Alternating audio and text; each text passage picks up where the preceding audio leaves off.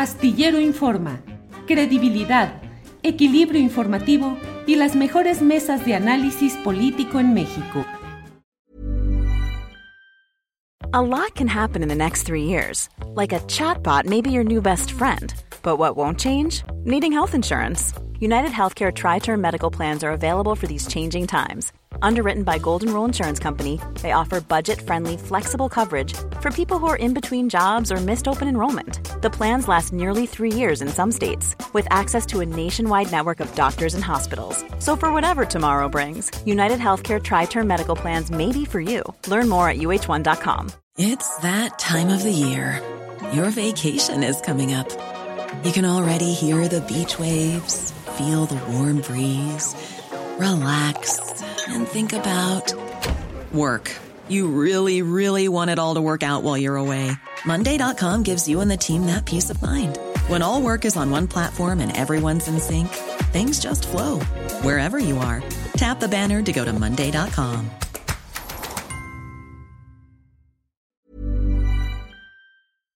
Laura, buenas tardes. Buenas tardes, Julio, ¿me escuchas? Sí, sí, te escucho muy bien, Laura. Laura, pues lamento que el punto de convergencia en esta ocasión, en este programa, sea algo tan lamentable como es lo sucedido en Tijuana con la compañera Maldonado. ¿Qué nos dices? Leí varios tweets tuyos, eh, leí comentarios eh, eh, fuertes y puntuales y directos. ¿Qué nos dices, Laura? Mira, Julio, esta es una tragedia, en efecto, totalmente previsible, eso es lo que, lo que da rabia, lo que da coraje. Sin embargo, pues vemos que en Tijuana, recordemos que es una ciudad donde desde hace 30 años realmente han ocurrido asesinatos de periodistas y todavía no se han resuelto los casos. Es decir, al, al, asesinato de Lourdes y del fotoperiodista Margarito Martínez, pues se suman otros tres casos, ¿no? En el año 2017, el asesinato de Luciano Rivera, quienes las autoridades pues dijeron simplemente y ahí cerraron que había sido un pleito de faldas, eh, el asesinato el de, Francisco Ortiz Franco y de Héctor Félix Miranda, ambos fundadores del periódico Z. Y pues hoy se suma el caso de Margarito, ¿no? Donde vulgarmente las autoridades nos dicen sin tener ninguna evidencia hasta el momento, porque apenas el fiscal va a hablar, que eh, fue el eh, pleito entre dos vecinos por un terreno. Sin embargo, Julio, yo te comento acá en exclusiva que acabo de hablar con gente del gobierno de Baja California, quienes en unos momentos van a hacer el anuncio de la creación de una fiscalía especial para esclarecimiento de los asesinatos de Margarito y de Lourdes, porque pues acaban de cambiar la versión en efecto, eh, no solo es el pleito de dos vecinos, se tiene que crear una comisión especial para esclarecimiento porque los dos murieron la misma semana con el mismo tipo de eh, disparo, un disparo fulminante en la cabeza para acabar con la vida de los dos comunicadores, además en zonas totalmente pobladas, Julio. Estamos hablando del fraccionamiento Santa Fe, donde se construyeron miles de casas durante el sexenio de Calderón y había muchísima gente transitando, lo mismo en el caso de Margarito a plena luz del día, ¿no? Lo que nos habla de la impunidad y de la narco de la narcopolítica en el estado de Baja California, donde los, los asesinos se sienten con la libertad de matar a periodistas, a conocidos periodistas, reconocidos periodistas a plena luz del día, en lugares totalmente transitados. ¿no? Esto habla de la protección histórica que ha habido del narcotráfico y de la política en este estado fronterizo, donde yo nací, de donde salí, por cierto, hace seis años, porque pues yo ya no podía ejercer el periodismo en ese lugar. Era, era un peligro constante para mí y para mi familia. Gracias, Laura. Evania Pillenut es integrante de la Asociación de Periodistas del Estado de Guerrero, red a través de la que se vinculan a nivel nacional. Vania, ¿ya nos escuchamos bien? ¿Ya me escuchas ahora, Julio? Sí, sí, ya, totalmente. Vania, eh, reacciones que ha habido sobre este tema, Vania. Sí, pues eh, como dice Laura, es bastante lamentable y creo que es importante eh, hacer énfasis en una cuestión importante, que tanto las fiscalías a la hora de investigar y el mecanismo de protección a personas defensoras de derechos humanos y a periodistas deben incorporar, incorporar es el asunto de género, Julio. Vivimos en un país feminicida en donde organismos como las Naciones Unidas pues han determinado que 11 mujeres son asesinadas cada día y pues no es fortuito que eh, el primer mes de este año ya la número 28 periodista asesinada en este sexenio de Andrés Manuel López Obrador sea una periodista mujer. Eh, pues eh, nos vinculamos a través de la PEC, efectivamente, pero hemos tenido la oportunidad de estar en contacto con colegas que desde distintas latitudes en el país, pues están organizando protestas en sus diferentes ciudades.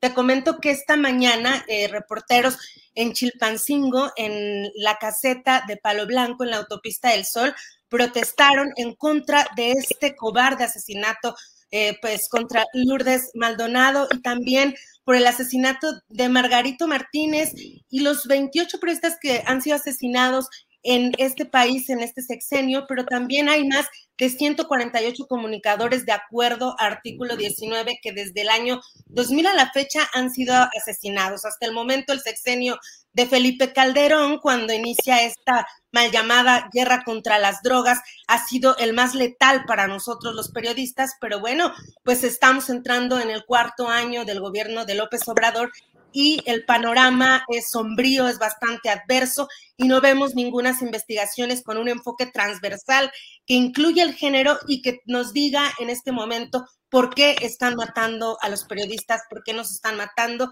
por qué nos están desapareciendo. Gracias, Vania. Laura, bueno, antes de entrar en esto, déjenme decirles que eh, mantenemos una lucha constante en este terreno de la desmonetización en YouTube porque nuestro programa constantemente es desmonetizado.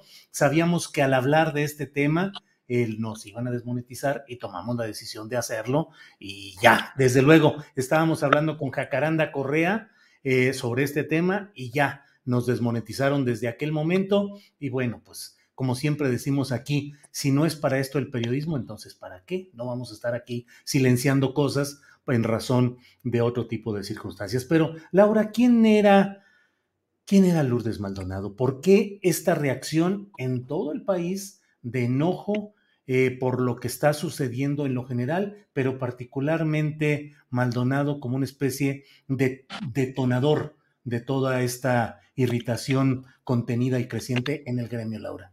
Julio, realmente Lourdes era una referencia histórica en el periodismo baja californiano, que de por sí siempre ha sido un periodismo machista, hay que decirlo, un periodismo donde a las mujeres se nos relegaba a cubrir cultura, a cubrir sociales. Esto era lo que querían que cubriéramos los jefes de información en el Estado. Lourdes llegó a irrumpir con esto, fue una de las primeras mujeres en tener un noticiero titular, fue titular del noticiero de Televisa muchísimos años, titular en todas las cadenas de radio de Baja California, referencia histórica de la mujer, una mujer aguerrida, una mujer echada para adelante, como decimos eh, coloquialmente, allá en Tijuana, que nunca se cayó. Ese era el asunto. Y una de las características muy particulares y por lo que le duele y por lo que empatiza la población baja californiana en el estado es porque Lourdes eh, se metió, se metió a las tribunas, se metió a escuchar a la gente que nunca pues ningún medio de comunicación y las autoridades llegaron. Estamos hablando de la gente que vive en la periferia de Baja California, la periferia de Tijuana, perdón, donde está la mayor cantidad de habitantes, migrantes que iban a cruzar Estados Unidos, que no pudieron y se asentaron en estas comunidades donde nunca eran escuchados. Lourdes les abrió el micrófono infinidad de veces y lo paradójico es que les abrió el micrófono sobre todo en la cadena PCN, la cadena eh, del, ex del gobernador, del exgobernador Jaime Bonilla, esta cadena de medios de comunicación de televisión que se especializó sobre todo en la tribuna, en escuchar y en abrir el micrófono a las poblaciones, a, la gente que conduce los transportes públicos en Baja California, en el este de la ciudad. Es decir, eh, paradójicamente fue ahí uno de los espacios donde Lourdes tuvo oportunidad de conocer mayormente a la población tijuanense. Entonces, por eso duele tanto. Y te doy un ejemplo, ¿no? Mi mamá me abrió desconsolada. Me dijo, mataron a Lourdes Maldonado. Mi mamá eh, toda la vida escuchó su noticiero en Televisa y en las estaciones de radio a las que iba. Nunca se cayó. Se, finalmente, pues la callaron cobardemente, igual que a Margarito, con un disparo fulminante en la cabeza. Y, y, nada, por eso, por eso duele tanto, porque era una persona totalmente cercana a la comunidad. Estamos hablando de una mujer que siempre estuvo cercana a las comunidades vulnerables que generalmente no eran escuchados y a donde no llegaban los micrófonos, Julio Bania. Gracias, Laura. Vania, entiendo que hay programada una movilización en varias partes del país, no sé si una marcha o concentraciones nacionales por este tema y eventualmente la emisión de un pronunciamiento general. ¿Qué hay sobre esto, Vania? Sí, Julio, pues efectivamente eh, nos organizamos eh, virtualmente. Eh, valga decir que es muy importante la reacción que hemos tenido periodistas de diferentes estados y en donde, bueno, pues también en estos momentos es grave la situación de Baja California, porque estamos hablando de dos periodistas en menos de una semana, pues te comento que pues están programadas más de una decena de movilizaciones para el día de mañana. Eh, te comento, por ejemplo, en Córdoba, Veracruz, en Orizaba, también en Campeche, por supuesto en Tijuana, colegas de Mazatlán también se van a movilizar en Sinaloa, en Chihuahua, en Morelos, en, Jalisco y bueno, en varias sedes eh, de los diferentes gobiernos municipales y estatales, pero también en las plazas públicas, porque de lo que se trata también, Julio, eh, es interpelar a la sociedad civil. Es grave que en estos momentos eh, un periodista, y, es difícil decirlo para mí, sea como matar a nadie, como interpela este portal al, que los invito que revisen, del cual soy eh, cofundadora, que es un, es un portal, está hecho por puras periodistas mujeres, eh, reporteras en guardia, justamente por este elemento de género que te mencionaba, y bueno, en el, en el pronunciamiento que elaboramos con algunos colegas, ponderamos también el llamado hacia las empresas de los medios de comunicación, porque estamos hablando de que hacemos periodismo en condiciones precarias, estamos hablando de fiscalías de los estados que no investigan, de una Fiscalía General de la República que hasta el día de hoy no tiene una narrativa clara de por qué matan y desaparecen a periodistas. En Acapulco habrá movilizaciones, en Morelia, Michoacán, en Piedras Negras también, eh, estamos hablando de Mérida, en Yucatán, en Chiapas, en Chilpancingo habrá otra movilización el día de mañana e invitamos también a todas las personas a través de tu espacio, el cual agradezco mucho, el día de mañana en la Secretaría de Gobernación eh, hay una movilización aquí en la Ciudad de México eh, a las 8 de la noche, en donde pretendemos llevar velas y también eh, pues hacer un llamado, un alto a estos atroces crímenes y también un llamado a las autoridades para que investiguen estos crímenes, Julio, y que eh, pues el actual mecanismo pues también incorpore esta eh, transversalidad con la que deberían de estar todas las investigaciones, hablando eh, en temas de género y pues llevándonos a esta reflexión profunda de por qué en este 2022 han asesinado a una periodista mujer y pues no, no deben continuar los asesinatos en, en ningún gremio, pero es importante llevar la reflexión al momento en el que estamos en esta violencia de Estado, Julio. Gracias, Vania. Laura, una pues una implicación inmediata, natural, lleva al empresario eh, Jaime Bonilla Valdés, quien acaba de dejar hace tres meses la, algo así, la gubernatura de Baja California. Eh, Lourdes Maldonado había ganado una demanda laboral por despido injustificado, trabajó seis años en esa empresa, según entiendo, y duró nueve años el litigio. Vi hace rato una eh, entrevista en una Contacto FM o algo así, una, una estación de, de, Tijuana, en la cual pues eh, Lourdes platica todo lo que vivió y cómo se la quisieron cambiar las cosas y una injusticia completa y abusos de autoridad. ¿Cuál es el rol, yo no digo incriminatorio, de que estemos señalando que él sea el responsable Selling a little or a lot? Shopify helps you do your thing however you cha-ching. Shopify is the global commerce platform that helps you sell at every stage of your business. From the launch your online shop stage to the first real life store stage, all the way to the did we just hit a million orders stage. Shopify is there to help you grow. Shopify helps you turn browsers into buyers with the internet's best converting checkout. 36% better on average compared to other leading commerce platforms because businesses that grow grow with Shopify. Get a $1 per month trial period at shopify.com/work. shopify.com/work. Millions of people have lost weight with personalized plans from Noom, like Evan, who can't stand salads and still lost 50 pounds. Salads generally for most people are the easy button, right? For me, that wasn't an option. I never really was a salad guy. That's just not who I am. But Noom worked for me. Get your personalized plan today at Noom.com. Real Noom user compensated to provide their story. In four weeks, the typical Noom user can expect to lose one to two pounds per week. Individual results may vary. Eh, intelectual o no sé, pero simplemente, ¿cuál es el contexto de Jaime Bonilla en todo este asunto, Laura? Ay, claro que sí. Mira, Julio, de hecho, eh, hay información muy importante que ya había surgido, digamos, ya había un antecedente y creo que no lo miramos o no, lo, no le dimos la importancia que tenía, si bien no somos ministerios públicos en efectos para resolver quién, quién, quién ha cometido estos crímenes atroces hasta el momento, recordemos que incluso el Departamento del Estado en su informe de marzo sobre derechos humanos reveló que... Eh, destaca que como parte de las violaciones a los derechos humanos importantes que detectaron en este análisis que se le hace a los países, en México encontraron los ataques verbales por parte del gobernador Jaime Bonilla contra contra varios periodistas, incluida una periodista mujer, como dice Vania, la cuestión de género siempre presente, ya estaba el antecedente, la corresponsal del diario Reforma, Aline Corpus, quien ya había interpuesto y había denunciado pues abusos por parte del gobernador Bonilla.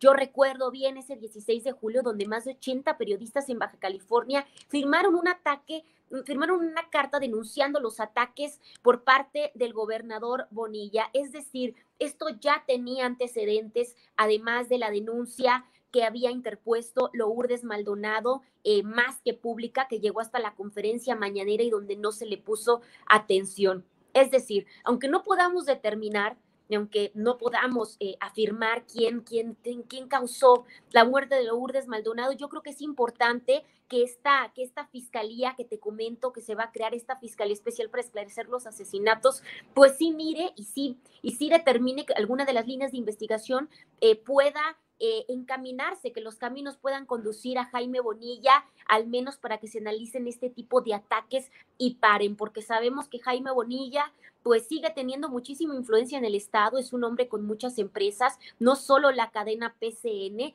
que por cierto la cadena PCN, pues a raíz de la gubernatura se convirtió casi en la única cadena, ¿no?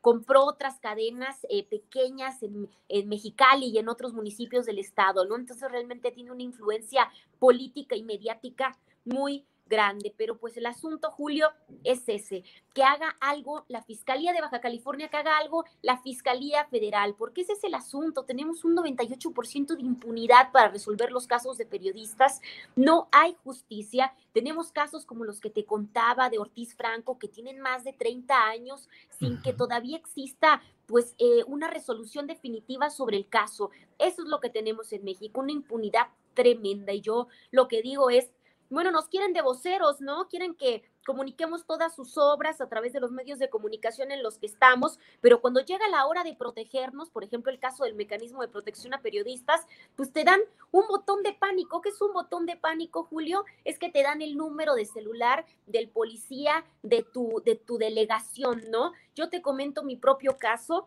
Cuando a mí me ofrecen el botón de pánico, recuerdo perfecto que en ese momento hice la llamada y no me contestó frente a mm. las autoridades que me estaban dando el botón de pánico. Eso es mm. como está la situación. Eh, y Ivania te puede contar otros casos en Guerreros y yo te puedo contar infinidad de casos. Te puedo contar mi caso personal cuando sufrí una agresión y salí de Baja California hace seis años. Pues que incluso a este nivel, a este nivel de impunidad impera en los organismos de derechos humanos, en los organismos policiales y en los organismos estatales y federales. A mí la Comisión Nacional de Derechos Humanos me pide que vaya a poner mi denuncia a la Comisión Estatal, ¿no? Para que se resuelva también a nivel estatal. ¿Qué pasó? Que a las horas recibo una llamada del jefe de la Policía Federal, quienes me habían violentado. Es decir, ya tenía mi número de teléfono y la delegada de la comisión se la había dado a ese nivel operan estas estructuras y por eso el temor en estos estados de la República como Tijuana, como Guerrero, donde te puede contar Vania, pues que, pues que todos están coludidos, es una cosa brutal. Entonces, pues sí, nos escucha, se escuchan los casos cuando son en el centro de la República de colegas comunicadores que por supuesto se tienen que hacer públicos, pero ¿qué pasa con los colegas de los estados que están alejados? Literalmente Tijuana es el estado más lejano de la Ciudad de México. E incluso Laura, eh, antes de ir con Vania, pero No puedo dejar de recordar que por ahí de mediados de diciembre del año pasado, Jaime Bonilla estuvo en Palacio Nacional y al otro día la alcaldesa de Tijuana, Montserrat eh, Caballero, eh, publicó en Twitter una felicitación. Jaime Bonilla Valdés, mm, felicitaciones por ser el próximo subsecretario de Gobernación. Algo así, Laura. Laura, ¿me escucha? No. Algo sucedió. Bueno, Vania, eh, declaraciones van y declaraciones vienen, hasta las últimas consecuencias. Caiga quien caiga, condolencias, lamentamos profundamente, bla, bla, bla. ¿Qué sucede, Vania? Que no hay reacción. ¿Qué pasa con los recursos que se destinan a estas cosas? ¿Qué pasa con el mecanismo de protección a periodistas y defensores de derechos humanos? ¿Qué sucede, Vania? Sí, creo que una de las críticas que hemos hecho como periodistas al mecanismo es que se tiene que revisar la manera en la que nos están brindando esta protección. Creo que es importante, como lo hemos platicado acá en tu espacio en otras ocasiones, Julio, que México, al ser uno de los países más peligrosos para ejercer esta profesión, tenga un mecanismo que esté auspiciado directamente por la Secretaría de Gobernación. Sin embargo, una de las limitaciones que tiene este mecanismo, además presupuestal, pues tiene que ver con el retorno, ¿no? Cómo tú eh, trasladas a un periodista a un refugio fuera de su contexto, de su núcleo social, de su familia, y cómo le garantizas que no deje de ser periodista cuando tú te lo llevas de, este estado. Una es esa y segunda que el mecanismo no tiene, eh, pues la, no tiene el, marco jurídico, no tiene eh, la solvencia para obligar a las fiscalías generales, para obligar a la Fiscalía General de la República. No es un ente que pueda exigir investigación. Entonces, eh, creo que es importante contar con este mecanismo, pero es una necesidad ahora que ya son 28 periodistas asesinados en este sexenio que nos prometía otro panorama, pues eh, que se revise el mecanismo, que se revise con el afán de mejorar las condiciones en las que este mecanismo está operando y ver si este mecanismo es lo que verdaderamente estamos exigiendo los periodistas, ¿no? Como dice Lau, es importante mencionar las condiciones estructurales en las que se hace periodismo en este país, exigirle a las empresas que nos contratan mejores condiciones laborales y establecer eh, pues eh, unas, eh, no leyes que mejoren o que regulen la, la, publicidad oficial, sino que regulemos este pensamiento de yo no te pago para que me pegues y que a través de esta lógica pues se asignen todos los recursos públicos a los portales que van iniciando, a otros medios de comunicación hechos por periodistas que han tenido que realizarlos para salirse de este esquema de las empresas tradicionales que nos contratan. Es importante mirar hacia el mecanismo, pero también es importante integrar incorporar a este eh, ente que tenemos de protección otros parámetros que han, eh, pues no nada más lo digo yo, los han indicado, los han señalado organismos como el Comité de Protección a Periodistas, también organizaciones como Artículo 19, como Reporteros Sin Fronteras, la misma Organización de las Naciones Unidas ha puesto énfasis a México como país para que revise de manera integral esta parte. Y sí, efectivamente, hay periodistas desplazados, hay periodistas que están fuera de sus estados, hay algunos que salimos eh, antes de tener alguna amenaza directa, pero es importante ver las condiciones estructurales en las que estamos haciendo periodismo y porque además no hemos eh, llegado a, ver la información eh, de manera conjunta como sociedad, como un bien público, como un elemento para tomar mejores decisiones informadas, para transitar a, democracias pues mucho mm. más saludables, Julio, y creo que este sí es un llamado en primera a las autoridades, pero también a las empresas y también a la sociedad para que juntos veamos qué está pasando, porque somos los periodistas, pero también son los defensores de derechos humanos. México es uno de los países con mayor número de defensores de derechos humanos desplazados, desaparecidos y asesinados. Y estas dos variables creo que, que, nos dan mucha luz de lo que está pasando, porque hablamos de información, hablamos del derecho que tenemos los seres humanos de estar informados y del derecho que tenemos los seres humanos de estar en ambientes eh, pues adecuados para el desarrollo de nuestras vidas. Claro.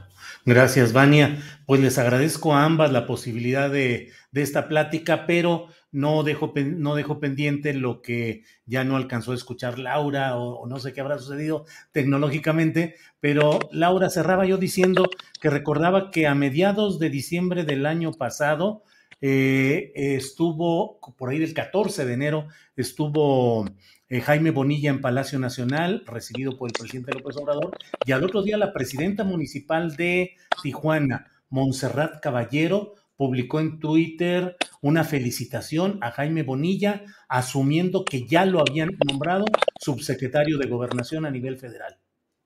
Así es, claro, pues es que Jaime Bonilla es un personaje totalmente cercano a la cuarta transformación, ¿no? Recordemos que se habla de bastante financiamiento durante las campañas. Jaime Bonilla, pues fue el, el, el, el superdelegado de Baja California, fue senador, siempre ha estado constante y cercano. Eh, su, su cadena de televisión siempre siempre tuvo un apoyo constante al presidente Andrés Manuel López Obrador.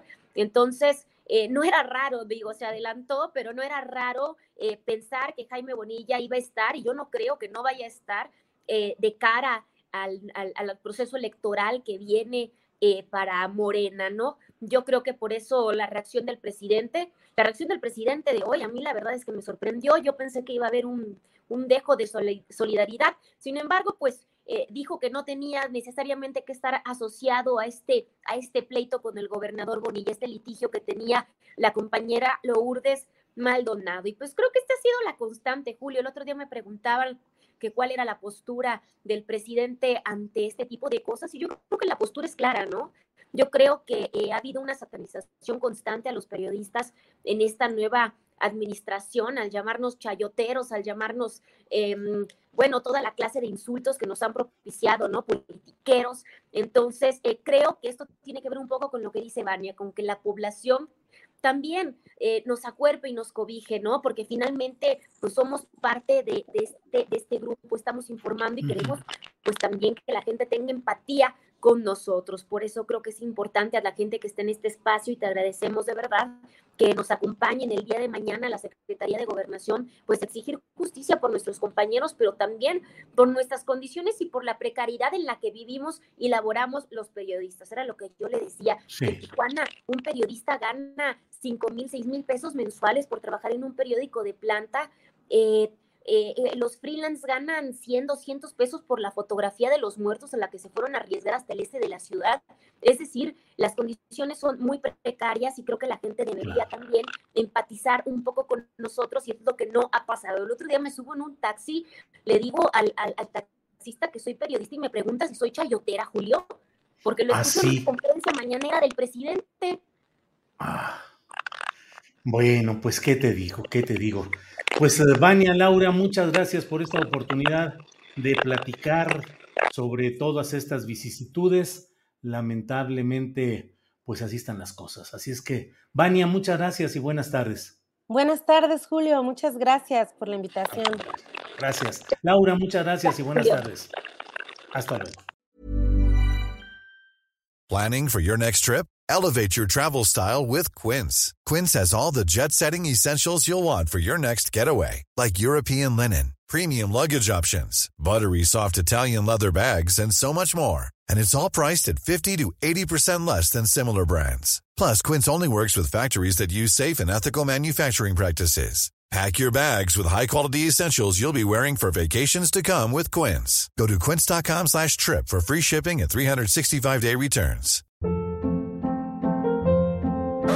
Hold up. What was that? Boring. No flavor. That was as bad as those leftovers you ate all week. Kiki Palmer here, and it's time to say hello to something fresh and guilt-free. Hello Fresh. Jazz up dinner with pecan-crusted chicken or garlic butter shrimp scampi. Now that's music to my mouth. Hello Fresh. Let's get this dinner party started. Discover all the delicious possibilities at hellofresh.com.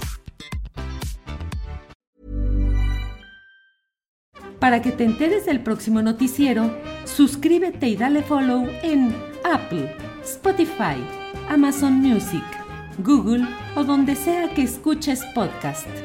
Te invitamos a visitar nuestra página julioastillero.com.